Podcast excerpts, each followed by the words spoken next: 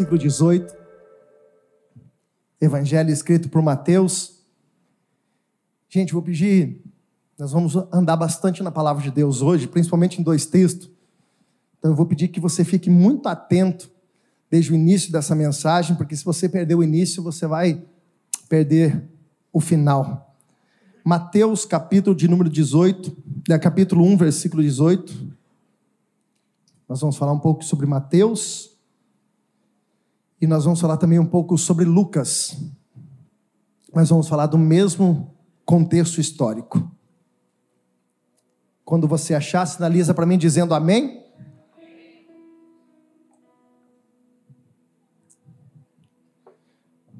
Mateus, capítulo 1, versículo de número 18. Diz assim a palavra de Deus: Ora, o nascimento de Jesus Cristo foi assim que estando Maria, sua mãe, desposada com José, antes de se ajuntarem, achou ter concebido do Espírito Santo. Então José, seu marido, sendo justo e não a queria infamar, intentou-se a deixá-la secretamente. E pensando nele nisto, eis que em um sonho lhe apareceu um anjo do Senhor lhe dizendo: José, filho de Davi, não temas por receber Maria, tua mulher, porque o que nela está sendo gerado é do Espírito Santo. Ela dará luz a um filho e o chamará de nome de Jesus, porque ele salvará o seu povo dos seus pecados. E tudo isto aconteceu para que se cumprisse o que foi dito da parte do Senhor pelo profeta, dizendo: Eis que a virgem conceberá e dará luz a um filho, e o chamarão seu nome de Emanuel que traduzido é Deus conosco. E José, despertando do sono, fez como o anjo do Senhor lhe ordenara, e recebeu a sua mulher. E não a conheceu, até que deu à luz ao seu filho, o primogênito, e pôs-se o nome de Jesus. Você pode fechar os seus olhos? Curve a tua cabeça. Bendito Deus. Que alegria, ó Deus, nós temos e que oportunidade nós temos, ó Pai, de ouvir a tua palavra. Que ele será mencionado, ó Deus, através do teu espírito dos nossos corações. Meu Pai, a tua palavra é a boa semente, e o nosso coração é a terra a qual recebe da tua semente. Que possamos, ó Deus, estar com os nossos corações abertos, voltados ao teu espírito para receber tudo aquilo que é da parte do Senhor para as nossas vidas. Nós não viemos aqui, ó Deus, para ouvir aquilo que nós queremos, mas nós viemos aqui, ó Deus, a ouvir aquilo que nós precisamos. Que assim, ó Deus, o teu Espírito tenha liberdade para falar, não simplesmente aos nossos ouvidos, mas como assim mencionado, Pai, ao nosso coração, em nome de Jesus. Mais uma vez, Espírito Santo, eu me escondo atrás de Ti. E eu peço, ó Deus, que o Senhor use a minha vida de uma forma com que todos que estão neste lugar e todos aqueles que estão nos ouvindo na sua casa sejam alcançados pelo poder da tua palavra. Pai, que eu diminua e a tua presença apareça, que não seja nada de mim e que seja tudo da tua presença neste lugar em nome de Jesus. Repreendendo, ó Pai, repreendemos, ó Pai, todo mal, todo espírito que possa de alguma forma, Deus, trazer a distração e alguém, ó Deus, neste lugar não possa ouvir e receber da tua palavra, que esse mal que tenta contra este lugar, contra esta casa, desde já seja repreendido. Assim eu oro, Deus, e desde já te agradeço, em o nome de Jesus. E se você puder, olha para quem está do teu lado e fala assim: Deus vai falar comigo hoje. Olha para quem está do teu lado e fala assim: essa palavra é para mim hoje, irmão. Queridos, nós vamos falar um pouco sobre esse texto. Só que eu apenas eu, eu não vou ficar apenas voltado ao texto mencionado por livro de Mateus, pelo evangelista Mateus. O evangelista Mateus ele vai falar muito desse, desse acontecimento que é anunciar-se o nascimento de Jesus, mas Mateus ele vai falar muito do diálogo com José. Agora nós vamos passear um pouco também, daqui a pouco a gente vai falar um pouco sobre o livro de Lucas, a partir do capítulo 1, versículo de número 26, que vai falar sobre o diálogo do anjo Gabriel justamente com Maria. Então nós vamos trabalhar nesses dois contextos. Mas dentro desses dois contextos bíblicos a qual nós estamos mencionando aqui agora, ambos estão falando da mesma coisa, a maior promessa que veio sobre essa terra. a maior promessa a qual se cumpriu e nós acreditamos, é por isso que nós estamos aqui, que foi o nascimento, Henrique, de Jesus. Tanto o nascimento como a vida dele nessa terra, a qual veio pastor Tadeu, para trazer salvação e libertação para todos aqueles que acreditassem. Então, esse contexto a qual nós estamos mencionando vai falar justamente sobre um contexto de um cumprimento de uma promessa. E antes da gente começar a falar um pouco disso, a gente vai fazer algumas perguntas para esse texto e automaticamente o Espírito de Deus vai nos revelar. Mas a primeira pergunta é: se existia, somente existia Maria para ser a mulher escolhida para dar luz ao menino Jesus? E por que Deus escolheu Maria? Dentre todas as mulheres, porque Deus escolheu Maria. Dentro de tudo isso, a Bíblia vai dizer que Maria era uma mulher justa, uma menina justa. Historiadores dizem que nessa época Maria tinha aproximadamente de 14 a 16 anos de idade. E essa idade já era necessário o pai colocar a sua filha como compromisso a um homem. Existia aquela forma de, de ser corte, de fazer a corte. Já existia uma promessa, e a promessa de casamento para a vida de Maria chamava-se José. Então Maria, ela é uma mulher justa, como outras mulheres tinham. Maria, ela é uma mulher reta, como outras mulheres também tinham. Mas aqui aconteceu algo muito interessante, eu vou te explicar. Uma das coisas, dos requisitos que Deus escolhe pessoas para que possa gerar milagre, para que possa gerar promessa, está literalmente vinculada no capítulo de número 1, versículo 18. Maria era compromissada com José. Maria tinha compromisso e o relacionamento entre eles era um relacionamento santo diante de Deus. Agora preste atenção. Deus escolhe para gerar promessas pessoas que são compromissadas. E eu vou explicar para você detalhadamente, preste atenção. Deus não escolhe pessoas para gerar grandes propósitos de pessoas que não têm compromisso com Ele. Deus escolhe pessoas que têm literalmente o seu coração voltado, e existe um compromisso, um relacionamento entre essa pessoa e Deus. São essas pessoas que Deus escolhe para gerar grandes coisas. Segundo o requisito dessa mulher, a Bíblia vai dizer que ela, quando recebeu a notícia, quando ela teve essa notícia, por mais que assustou, eu vou um pouquinho para frente, mas já volto. Ela, a Bíblia vai dizer que ela aceitou, depois de tudo, ela entender e compreender o susto que ela tomou da notícia que ela teve. A Bíblia vai dizer que ela decidiu sonhar os sonhos de Deus e abrir mão dos sonhos dela. Irmãos, preste atenção e dê glória a Deus. Se você entender, ela abriu mão da sua juventude ela abriu mão dos seus sonhos, ela abriu mão das suas vontades. E alguém que tem realmente a necessidade de gerar uma promessa de Deus, precisam ser pessoas que decidam abrir mão da sua vontade, para que a vontade de Deus prevaleça sobre a tua vida. E eu te explico algo muito interessante. O que é isso?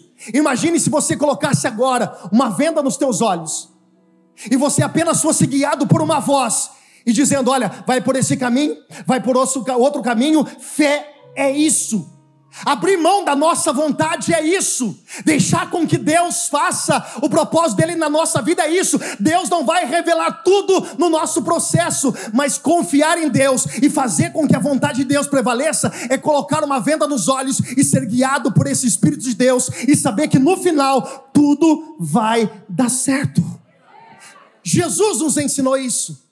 Jesus estava no Getsemane e a oração de Jesus é simples, mas ela é muito profunda. Jesus disse: Pai, se possível, afasta de mim este cálice. Mas ele termina dizendo: Que não seja feita a minha vontade, mas que seja feita a vontade de Deus. Olha para cá, querido. Para que a gente possa viver a vontade de Deus, nós precisamos entender que alguns sonhos nossos pessoais vão ser aniquilados da nossa vida. Nós precisamos entender que a vontade de Deus, ela é boa, ela é perfeita e ela é agradável. Talvez hoje você entra aqui e talvez a resposta de Deus para algo pessoal da tua vida seja uma resposta negativa. Talvez aquilo que você tem buscado não seja a vontade de Deus. E eu digo mais, vale mais a pena você obedecer à vontade de Deus e permitir que a vontade de Deus estabeleça na tua vida do que você viver pela tua própria vontade. Então deixa eu dizer uma coisa para você, Deus não erra. Eu vou dizer de novo até você dar um glória a Deus. Deus não erra. Talvez alguns planos seus possam ser frustrados, mas eu digo para você, no final, a vontade de Deus vai prevalecer na tua vida. E volto a dizer, ela é boa, ela é perfeita e ela é agradável.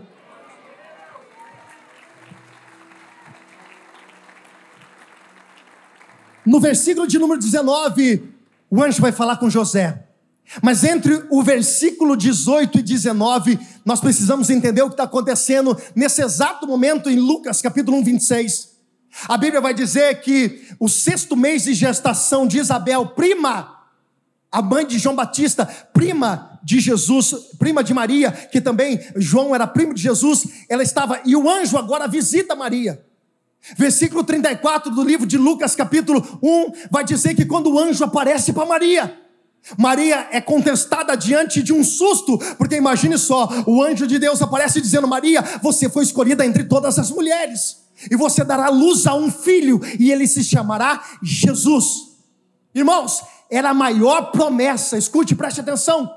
A primeira reação, e isso não é errado, porque de vez em quando, quando nós recebemos uma promessa, a primeira coisa que nós analisamos na nossa vida é a nossa condição de sustentar essa promessa, e nem sempre ela é favorável.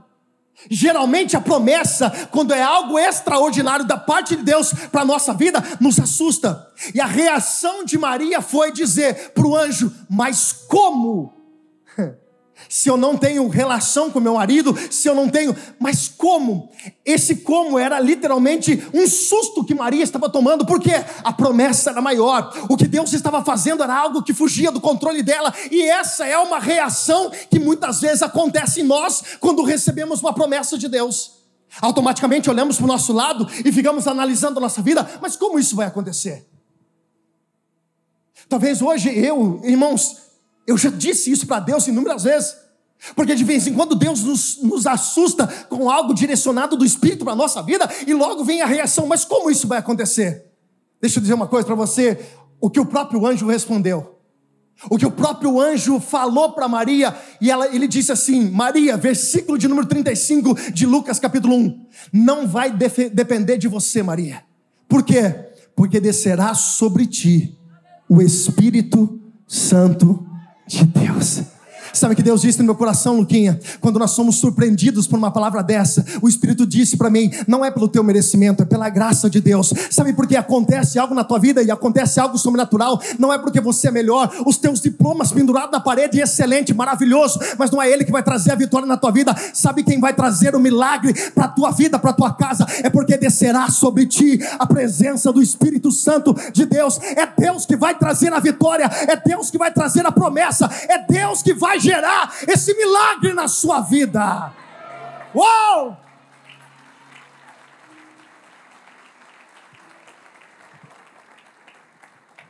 Se depender de mim, de você, irmãos, nada acontece. Porque nós somos limitados. Nós temos até um momento, até um ponto que nós chegamos, a partir disso, nós precisamos entender que nós agimos no campo do sobrenatural e só depende de Deus.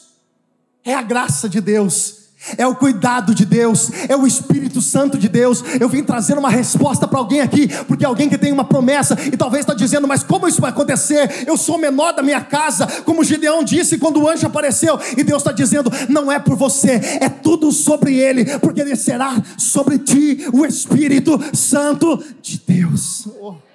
Aí o anjo continua dizendo para Maria: Maria, lembra da tua prima Isabel? Já era idosa e pior, ela era estéreo. Ela está grávida de seis meses. Aí no versículo de número 37 vai dizer: se existe coisa impossível para o homem, para Deus, nada. Eu vou dizer de novo: para Deus, nada. Para Deus, nada. Para Deus, nada é impossível. Maria, olha para sua prima Isabel. Olha, se eu fiz na vida dela, eu posso fazer na sua vida também. Maria, preste atenção, ela é velha e ela é estéreo. Eu estou gerando um filho, eu permiti que ela gerasse um filho. Se eu fiz na vida dela, eu também posso fazer na tua vida toda vez que o diabo tentar na tua mente tentar travar o processo de Deus, dizendo: você não pode, você não consegue. Começa a olhar para o teu lado e ver quantas coisas Deus já fez na tua vida, quantas coisas Deus já fez na tua família. O Deus de ontem, levanta a mão que eu quero liberar uma palavra. Hebreus capítulo 13, versículo 8, vai dizer que Jesus Cristo é o mesmo ontem, hoje e será eternamente. O Jesus do milagre que nós estamos pregando aqui, aqui na palavra de Deus, é o mesmo que está aqui hoje para fazer aquilo que é impossível acontecer na sua vida. Está esquentando, está esquentando. Terceiro, eu imagino, preste atenção. Eu imagino voltar no Éden. Deus fez o homem, a sua imagem, a sua semelhança, soprou dentro dele o espírito.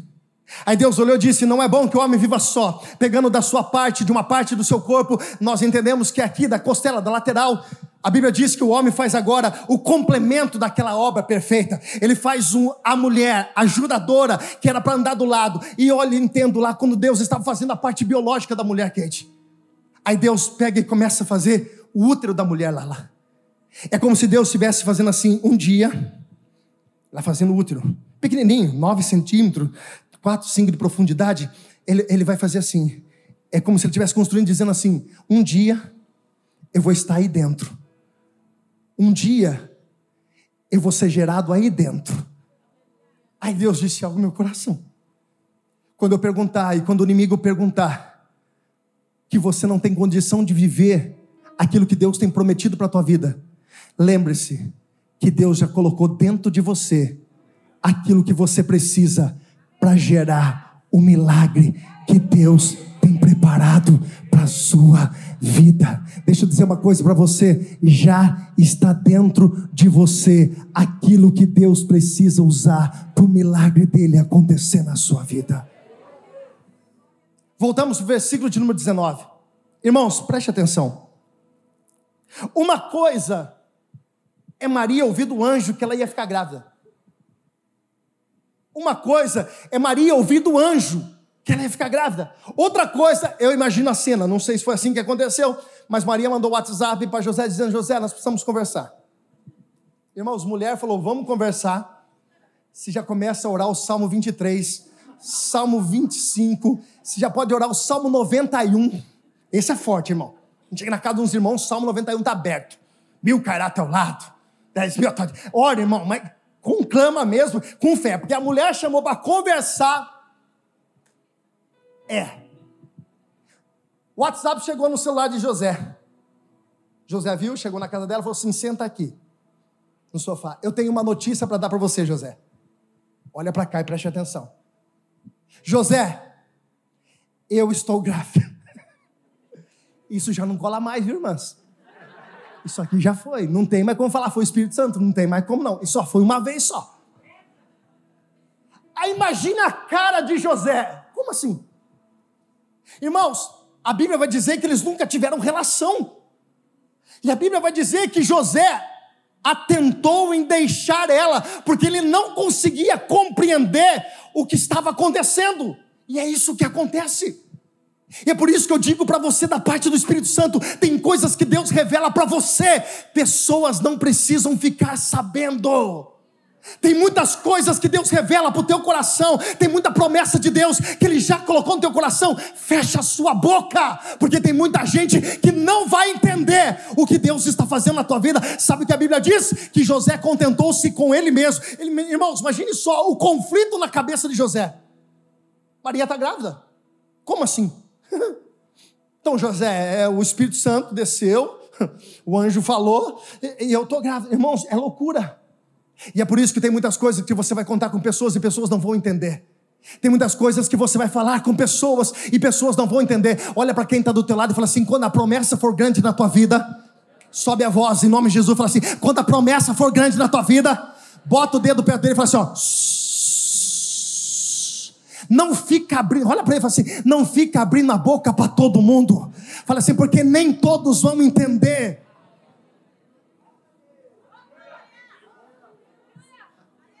Tem gente, irmãos, não está aqui, geralmente vem no cu da manhã, eu conheço. Mas tem gente que quando morrer, é um caixão e o outro caixão. Porque tem a língua maior do que a o corpo inteiro, irmãos. Misericórdia! Fecha a tua boca. Deixa eu falar uma coisa para você. Isso trouxe um conflito em José, e quando isso acontecer, irmãos, deixa as coisas acontecer naturalmente, porque aí é a própria promessa que vai se revelar diante daquilo que está acontecendo na tua vida. A promessa se responsabiliza e anunciar aquilo que Deus tem preparado para a tua vida, irmão. Aí a Bíblia vai dizer que José, ele tentou em deixar Maria. Disse: vou embora. Maria está dizendo que está grávida. Então, para não infamar Maria, para não deixar Maria mal do negócio, eu vou vazar. Aí a Bíblia diz que o Senhor apareceu em sonho para José, dizendo: José, pode receber Maria como sua esposa, porque o que está nela vem da parte de Deus. Olha só, preste atenção. José tinha um plano, um projeto para ele ir embora, mas quando Deus revelou um sonho para ele, a Bíblia diz que José ficou e ainda trouxe Maria para perto. Era Deus dizendo que quando ele se revela para nós, ele atrapalha uns outros projetos que nós fizemos. Esse é trabalhar, eu abro aspas para você entender, para que os sonhos de Deus permaneça e se concretize na nossa vida. E sabe o que José fez? Levantou e foi ter com Maria. Sabe o que Deus está dizendo? Porque não adianta só Deus dar sonho. Nós precisamos levantar, realizar e viver aquilo que Deus planejou para nossa vida. Tem muita gente, irmãos, não sei se você lembra desse desenho. Só quem é mais um pouquinho mais experiente, não velho, experiente, vai lembrar de um desenho chamado O Fantástico Mundo de Bob. Só sonhava. Tem gente que é assim. Vive com a cabeça no mundo da lua mas não realiza aquilo que Deus já colocou como um sonho. Olha para quem está do teu lado, me ajuda a pregar mais uma vez. Diga assim, em nome de Jesus. Diga assim, em nome de Jesus. Tenha atitude.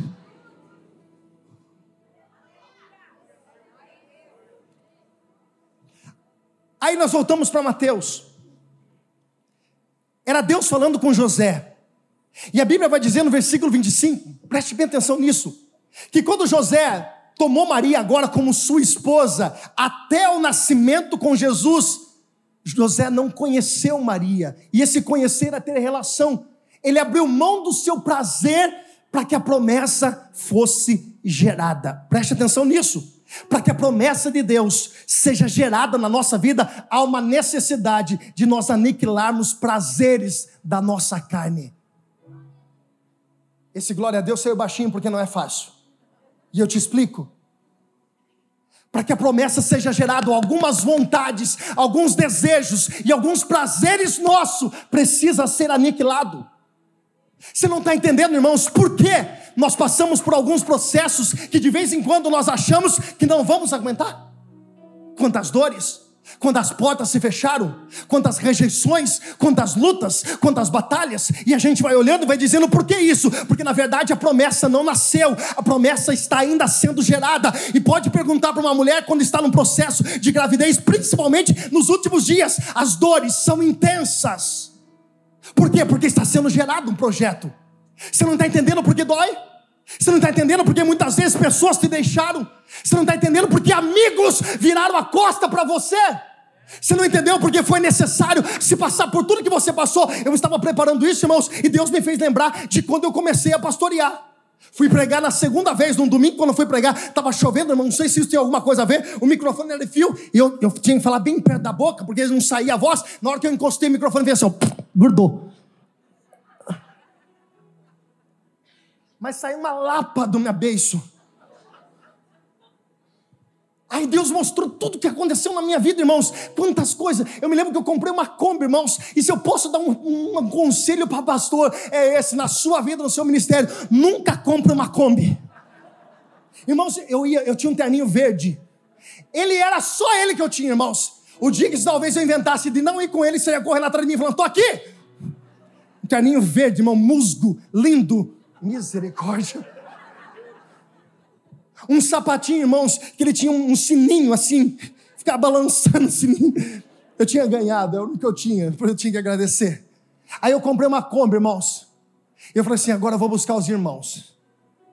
Aí eu chegava na igreja, irmão, deixava a Carla, a Carla ia arrumando a igreja, e eu saía com aquela Kombi, irmãos, mais um calor, eu suava que nem papel de cuscuz com aquele terninho verde, irmão. E eu não tirava o terninho, o paletó, eu era bem tradicionalzão naquela época. Hoje eu dei uma desconvertida nisso, mas tudo bem. Aí, irmãos, eu me lembro que ainda chegava, tomava dura de alguns irmãos que eu ia buscar.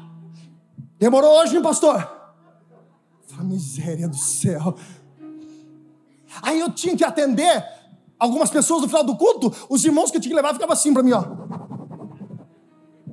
Ah, meu Deus do céu. Irmão, só Deus sabe porque foi esse passado. Mas eu entendi que tudo isso era necessário, porque porque Deus estava gerando em mim a promessa que ele estava fazendo na minha vida. Tá doendo, irmãos? Olha para cá. Tá difícil, aguenta mais um pouco. Tá complicado, as contrações tão fortes, aguenta mais um pouco. Eu tenho uma palavra de Deus para tua vida em nome de Jesus. É porque a tua promessa está sendo gerada. Deus não esqueceu daquilo que ele prometeu. Tá doendo, mas ele continua sendo Deus. Tá doendo, mas ele ainda continua no controle controle, está doendo, mas Ele ainda continua controlando a tua vida.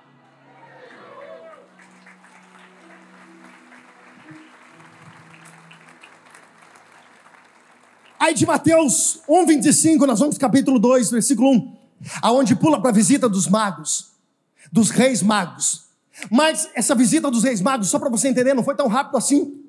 A gente está acostumado em cantatas, até por causa do tempo, de os reis magos levarem até Jesus, recém-nascido, no estábulo, naquela manjedoura, ouro, incenso e mirra.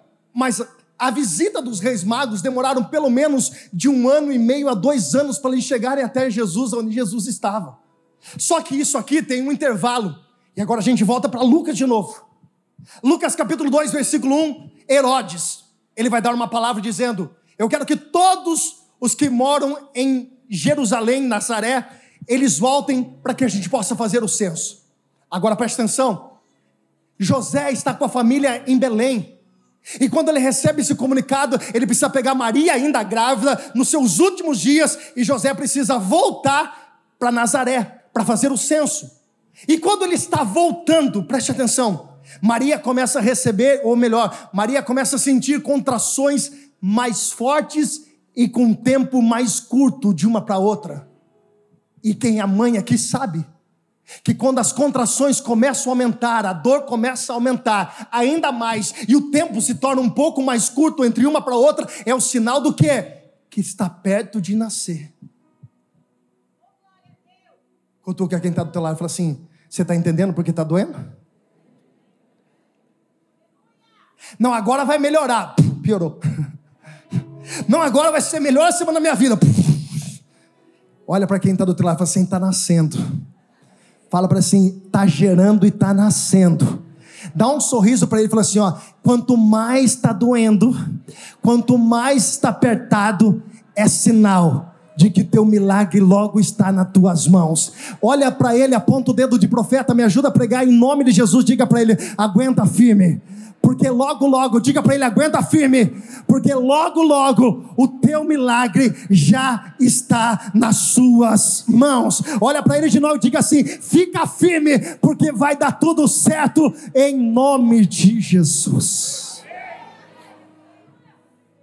Aí o versículo 21 de Lucas, capítulo 2, vai dizer que os, os rei magos, ou melhor, antes disso, é tanto, tanta coisa, irmão. Às vezes dá um nó na cabeça. Jesus é pequeno, nasceu. E agora eles vão pegar Jesus, como nós fizemos agora com Aimee. Jesus foi levado até o templo para fazer ele ser apresentado. E aqui é interessante porque os judeus, eles circuncisavam a criança com oito dias. Agora, o que, que era a circuncisão? a prova da aliança. Lembra de Davi? Quando chegou diante de Golias, disse assim: Quem é esse incircunciso que se levanta contra o Deus Altíssimo? Ele estava dizendo: Quem é esse homem que não tem aliança com Deus, está tendo agora, levantando a sua voz, intimidando o teu povo? Então, Jesus, preste atenção, ele foi levado até o templo para ser apresentado e para ser circuncidado. Era uma prova de aliança, mas agora olhe para cá. Jesus disse: Eu e o Pai somos um. Você acha que Jesus precisava ser circuncidado para que se cumprisse uma aliança nele? Sim. Por quê? Porque o fato de eu ter uma promessa não me isenta da responsabilidade da minha aliança. Preste atenção que eu te explico. Não é porque eu tenho uma promessa, não é porque o Senhor declarou uma promessa sobre a minha vida, eu posso viver de qualquer forma, eu preciso manter a minha aliança legal, formal com Deus, a qual eu fiz uma aliança. Volto a dizer, Deus tem compromisso com quem tem compromisso com Ele. Eu vou dizer de novo até você entender: Deus tem aliança com quem tem aliança com Ele. Se a tua aliança, mesmo com a promessa, está em dia, aquieta o teu coração, porque aquilo que é dele, da parte dele para a tua vida, vai acontecer em nome de Jesus. A promessa não nos isenta da aliança. E quando se passou tudo isso, mais 40 dias, ou melhor, com 40 dias que Jesus estava vivo, a Bíblia vai dizer que isso também era hábito, era de costume. José Maria foi até o templo mais uma vez. Agora Jesus já circuncidado, agora com 40 dias eles vão levar a oferta de gratidão. Por quê? Porque todas as vezes que eles iam para o templo, eles levavam uma oferta. Eu vou falar algo para você que se você pegar vai destravar muita coisa na tua vida. Preste bem atenção. A menor oferta que alguém poderia levar num templo era duas, dois passarinhos, dois pombinhos, duas rolinhas. Essa era a menor oferta. Então o sacerdote com a mulher, com a família, eles levavam até o templo a oferta para ser entregue no templo, e a menor oferta era pelo menos duas pombinhas, essa era a menor oferta. Agora eu pergunto para você, ou melhor, eu faço uma pergunta para você: por que a oferta mais simples era uma ave? Porque a ave é o único ser que ele tem a sua vida, o seu ambiente, tanto na terra, acesso na terra, como ele tem também acesso no céu. É o único ser que toca a terra e também vive nos céus. Era Deus dizendo: a menor oferta que você traz, a menor oferta que você oferece para Deus em gratidão, ela tem o poder, preste atenção, de pegar coisas que estão na terra e levar para o céu. E ela tem poder de trazer coisas do céu e colocar sobre a terra. Aquilo que você entrega para Deus, ela fala no mundo espiritual. Aquilo que você entrega para o Senhor, eu não estou fazendo nada, irmãos. Você sabe, quem me conhece sabe que eu não fico pregando sobre dízimo oferta, mas eu estou te ensinando a ser abençoado. É por isso que todas as vezes que você vier para a casa de Deus, lembre-se que pode ser dois pombinhos, duas rolinhas, mas o interessante é que o teu coração está entregando e a tua oferta pode tocar o céu e trazer do céu o que é promessa para a terra. É por isso que tem gente que é abençoada e sempre quanto mais abençoado, mais tem colocado diante do Senhor Senhor. Por quê? Porque quanto mais bênção eu tenho, mais eu entrego para aquele que me entregou. Deus está dizendo para pessoas: não tenha medo, Ele não perde para ninguém, não dá. Oh!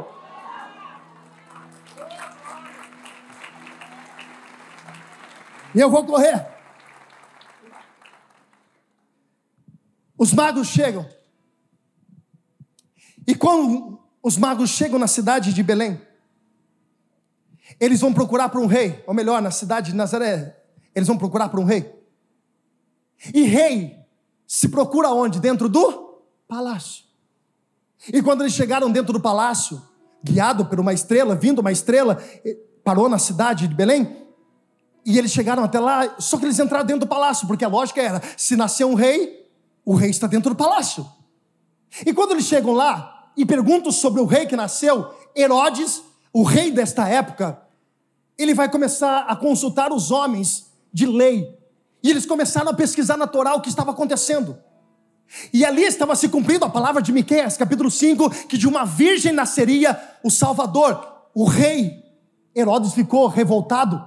E eu te explico para você quem que é esse Herodes, só para você entender. Esse cara era tão gente boa, irmãos, que ele casou dez vezes. Ele era tão gente boa que a décima esposa, chamada Mariane, ele amava tanto que ele mandou matar. Tá bom? Você, pera, piorar um pouquinho mais. Ele tinha cinco filhos. Os dois filhos mais velhos, ele pagou uma faculdade em Roma para os filhos estudar política. E quando os filhos voltaram, Lucas, os caras voltaram tinindo. Aí Herodes falou assim: ó, eles estão bons demais, mata eles porque eles vão roubar meu trono. O cara era bom, não era? Agora preste atenção: quando os reis magos, Nelson, chegou diante desse rei, ele disse o seguinte: vai ver aonde Jesus está e volta até aqui e me diz aonde ele está, que eu também vou levar presente. Se acha, João, que esse rapaz matou a mulher, matou os filhos, sabendo que agora tinha um rei, ele ia levar presente para Jesus onde Jesus estava? Lógico que não. Ele ia matar Jesus. No mínimo, ele ia matar aquela criança que ainda era um bebê de dois anos, mais ou menos de idade, aproximadamente dois anos. Então a Bíblia vai dizer que quando esses magos saíram, esses reis magos saíram, e falando de magos, irmãos, depois eu explico um pouquinho para você, não está nada a ver com magia, viu, irmãos? Era, é, é, é, depois, outra hora, eu prego sobre isso, mas eram reis, eram homens que carregavam ofertas de gratidão, e eles eram encarregados para isso. Não tem nada a ver com astrologia, nada a ver com isso, irmãos, só para vocês entenderem. Aí eles saem e eles vão até a casa onde Jesus está, porque a estrela agora vai direcionando eles até a casa onde Jesus está. Jesus não está mais na, na, nos, nos Jesus não está mais na manjedoura, Jesus está dentro de uma casa. E quando eles chegam lá, eu já preguei sobre isso uma outra vez, mas eu, eu, eu encaixa perfeitamente nessa mensagem. Quando Jesus chegou lá, ou melhor, quando eles chegaram diante de Jesus, eles levaram para Jesus ouro, incenso e mirra. Eles levaram o quê? Ouro, incenso e mirra, ouro, por quê? Porque eles reconheciam Jesus como rei. Incenso, porque eles reconheciam Jesus como sacerdote. Mirra, porque eles reconheciam que Jesus era profeta. O único que foi os três, rei, sacerdote e profeta, foi Jesus, não existiu mais ninguém isso. Eles levaram ouro, incenso e mirra. Agora preste atenção, irmãos: o que uma criança de dois anos de idade faz com ouro?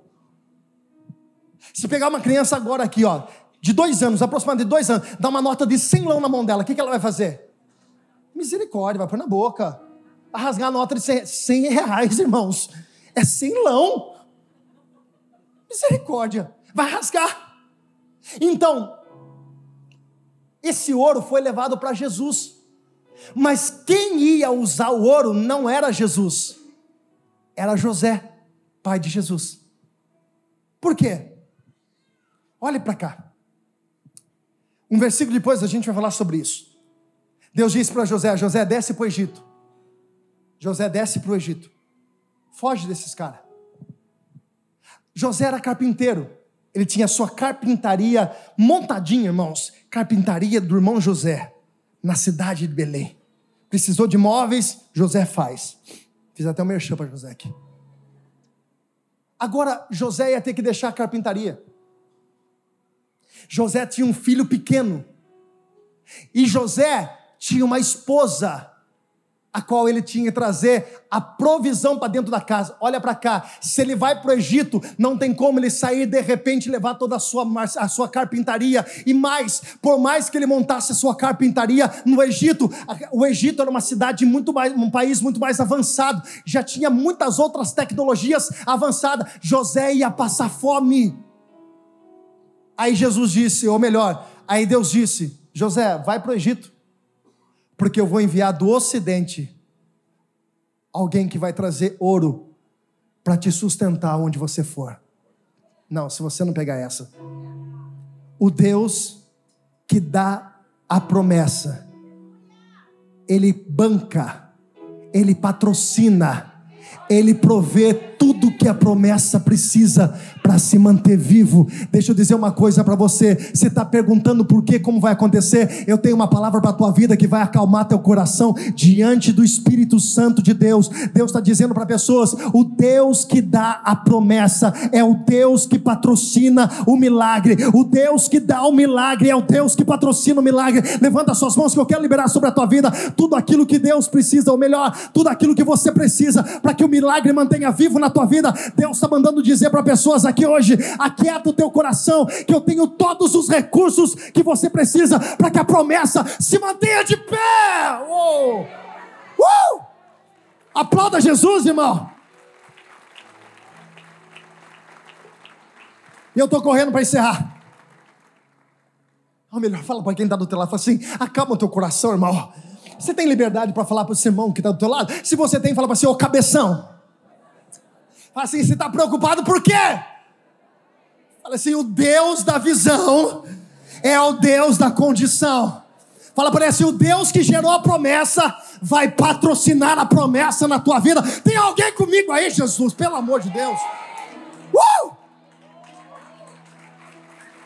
Ah, pastor, como as coisas vão acontecer, irmãos? Eu não sei. Eu só sei que se Deus prometeu na minha vida, Ele é fiel para cumprir. Digo mais, na ousadia do Espírito Santo, Ele vai sustentar aquilo que Ele prometeu para minha vida.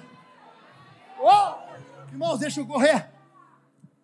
Depois disso, irmãos, preste atenção nisso. Os reis magos, eles, eles entregaram o que eles foram levar. Só que daí, irmãos, a Bíblia vai dizer que eles estavam voltando. O Senhor apareceu para eles e disse: Não volta por esse mesmo caminho. Porque se eles voltassem pelo mesmo caminho que eles vieram, eles iam encontrar com Herodes. Herodes ia matar eles, e Herodes ia saber onde Jesus estava e ia matar Jesus também. Aí Deus apareceu em sonho para eles, o anjo apareceu em sonho para eles, diz assim: Não voltem pelo mesmo caminho. Aí Deus falou no meu coração: Ninguém que encontra Jesus permanece andando no mesmo caminho. Se você teve um encontro com Jesus, você não permanece andando no mesmo caminho. Quem tem encontro com Jesus não anda no mesmo caminho. Vou dizer de novo: quem tem encontro com Jesus muda o trajeto. Sabe por quê? Porque as coisas velhas já passaram, tudo se fez novo. Eu tenho um foco, eu estou olhando para frente. Deixa eu dizer uma coisa para você: se voltar, você voltar no mesmo caminho, Herodes está preparando só, literalmente, a desgraça, a tua morte física e espiritual. Aí, quando a gente encontra com Jesus, Jesus muda o nosso trajeto. Ele nos tira do caminho da morte, nos leva para o caminho da vida. Eu tenho uma mensagem para alguém aqui hoje: sai, não volta pelo mesmo caminho, não. Por quê? Porque esse caminho é cilada. Jesus disse: Eu sou o caminho, eu sou a verdade e eu sou a vida. E eu quero dizer para você: o caminho de Deus, todas as coisas colaboram para dar certo na sua vida. Uou! E eu preciso encerrar. Versículo 13 do capítulo 2 de, de Mateus. O anjo diz para José: José, foge foge para o Egito. Irmãos, é meio estranho, e eu estou correndo para encerrar. Irmãos, 10 minutos a gente está terminando.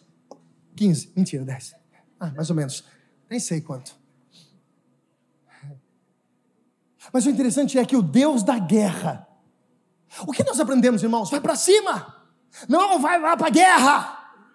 Não, porque é, você, você é mais forte, vai para cima. Nós aprendemos isso. E aqui Deus diz o seguinte: José, foge. Por que José tem que fugir para o Egito? Simples, porque essa luta, essa guerra, não era dele, era de Deus. José era apenas um carpinteiro. Como que um carpinteiro ia lutar com uma guarda, irmãos? Não tinha lógica. Aí Deus diz: José foge, porque Herodes não é um problema seu, Herodes é um problema meu. Sabe que Deus tratou no meu coração, irmãos? Não foi Deus que gerou a promessa? Não foi Deus? Não foi Deus. Se foi o homem que prometeu para você, irmãos, esquece, abandona. Não tem jeito. Mas se foi Deus que prometeu para você, Deus está encarregado em cuidar da promessa que Ele fez na sua vida. Você está perdendo noite de sono por quê? Está desesperado por quê? Está perturbado porque umas coisas estão tá acontecendo por quê? O Deus que prometeu garante. O Deus que prometeu garante. Eu estou falando para você hoje do Espírito Santo de Deus. Você está preocupado? O Deus que gerou a promessa, Ele está te protegendo para que a promessa se mantenha viva. Eu vou declarar na autoridade de nome de Jesus que eu sei que não é para todos, mas eu sei que para alguém aqui precisa ouvir. Você está perdendo noite de sono. Você está achando que você vai resolver do teu braço. Deus está dizendo essa guerra você não precisa lutar não. Foge, fica tranquilo, porque quem é responsável em manter a promessa viva é aquele que prometeu. Quem prometeu permanece fiel fiel à sua vida. Eu termino.